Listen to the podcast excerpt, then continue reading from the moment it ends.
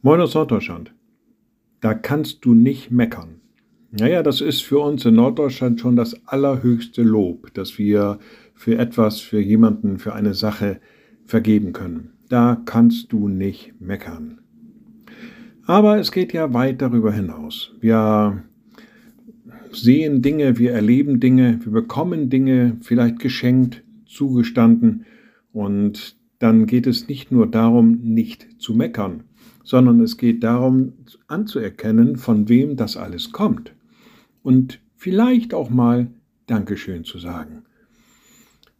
Einen ähnlichen Ansatz verfolgt der Apostel Paulus, wenn er an die Epheser schreibt, sagt Dank Gott dem Vater alle Zeit für alles.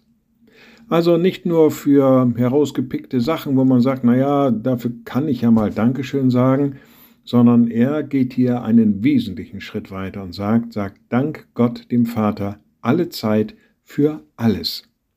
Denn alles, was wir haben, alles, was wir können, alles, was wir besitzen, kommt von Gott. Naja, und im Grunde genommen muss man schon sagen, da kannst du nicht meckern.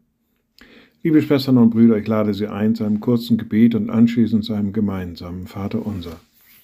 Ein mächtiger Gott, Guter himmlischer Vater, immer wieder neu treten wir vor dich hin und wir danken dir für all das, was du bereitet hast, für all das, was du gegeben hast und für all das, was du noch geben und bereiten wirst.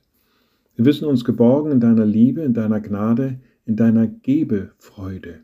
Und so sei du uns weiterhin daran nahe und lass uns immer wieder neu erleben, dass aus deiner Liebe alles das kommt, was wir brauchen.